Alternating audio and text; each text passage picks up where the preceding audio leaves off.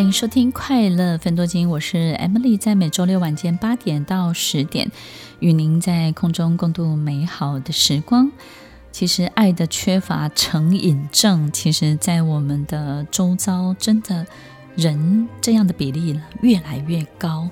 然后我们就会觉得，哎，那你既然是爱的缺乏，我就给你爱，对不对？那你是关注力的缺乏，我就给你足够的关心。但是你耗损了自己，他也没有改变。为什么？因为他会变成一个予取予求的人，在你的生命当中，对于你所有的温暖的关心，他不不花他的力气，不花他的努力，但是他却要快速的去取得。所以，听众朋友，那到底要怎么样努力？怎么样？我们去回想一下，我们怎么成为一个温暖的人？不管听众朋友你认不认认为自己是温暖的人啊，我们试着去回想一下。怎么样可以让我们成为温暖的人？我们到底做了什么？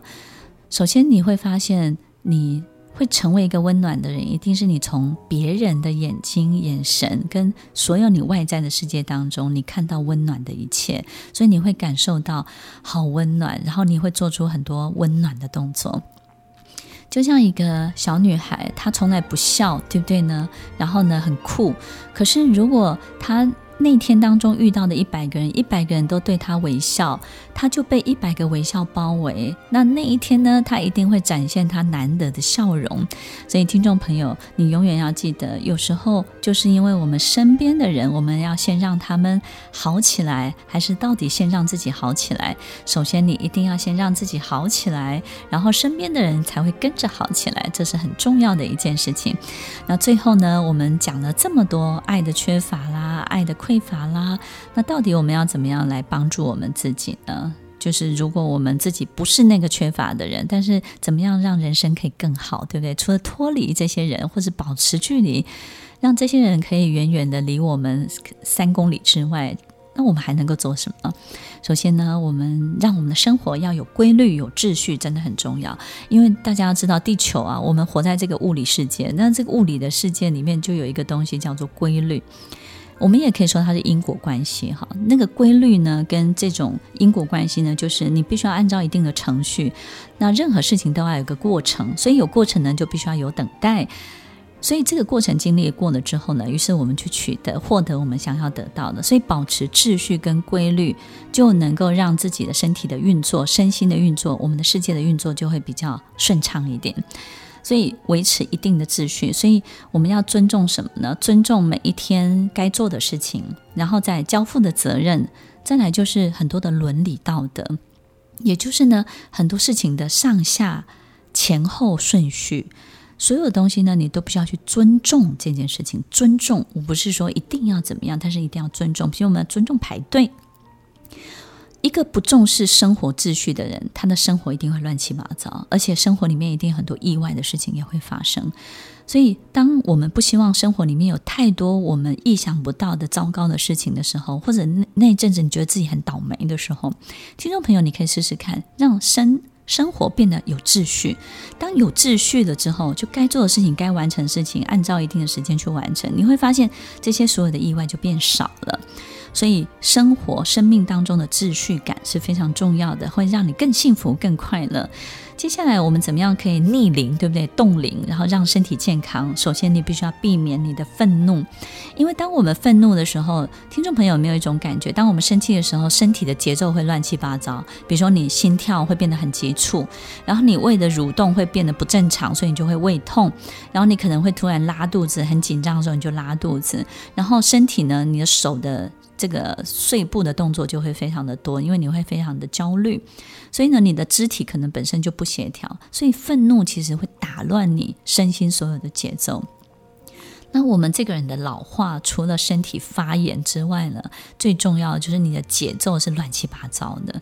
那节奏乱七八糟呢，好比说我们这个人东忙西忙瞎忙，然后每天做很多很琐碎的事情，把自己弄得乱七八糟、忙乎乎的。过几年，你看这个人就特别容易操劳，特别容易变老。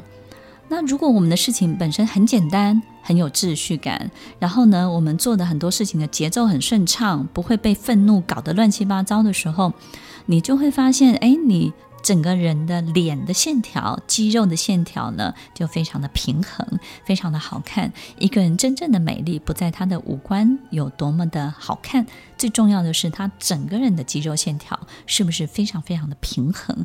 所以要让你的这个逆龄，让你的青春永驻，让身体健康，你必须要避免你的愤怒。然后最后，当我们在事业上要有成就的时候，你要懂得分享，对不对呢？帮助他人，这个呢，其实不是一个宗教的信念而已哦。听众朋友，你有没有发现，这个小时候喜欢帮助别人的人都容易当班长，对不对？或是当风纪股长？因为帮助别人这件事情，我们的能力会大增。因为透过帮助别人呢，我们自己这个人很多的样子形象就会被彰显。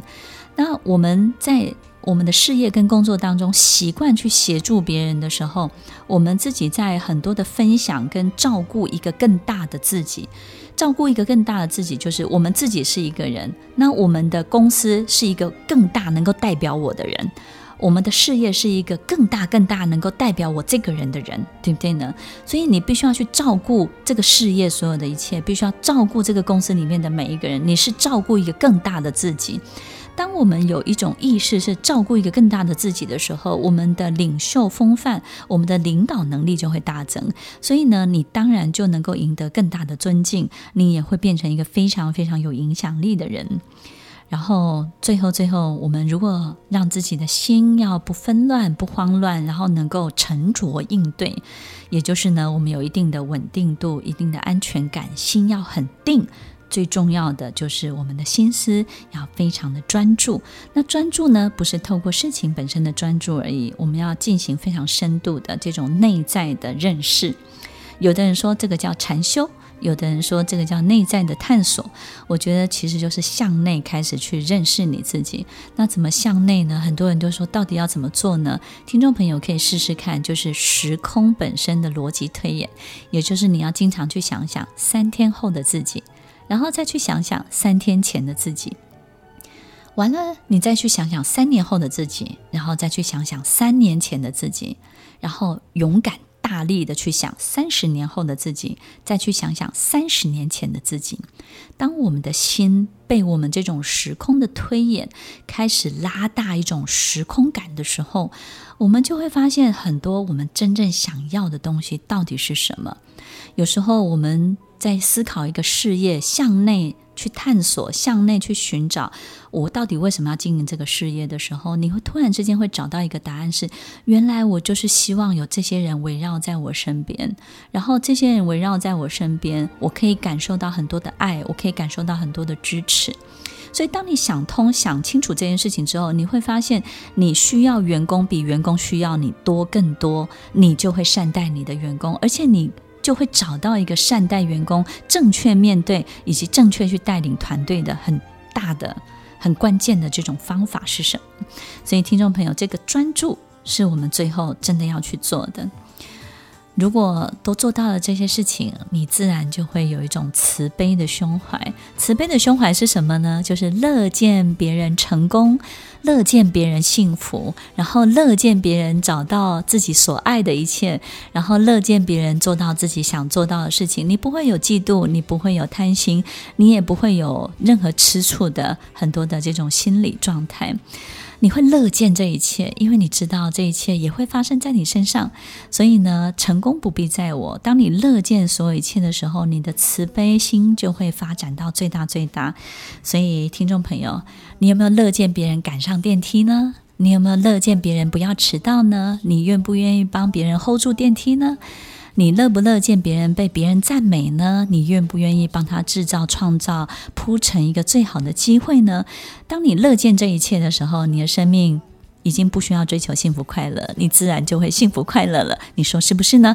欢迎收听《快乐分多金》，我是 Emily，我们稍后再回来。听完今天的节目后，大家可以在 YouTube、FB 搜寻 Emily 老师的快乐分多金，就可以找到更多与 Emily 老师相关的讯息。在各大 Podcast 的平台，Apple Podcast、KKBox、Google Podcast、SoundOn、Spotify、Castbox 搜寻 Emily 老师，都可以找到节目哦。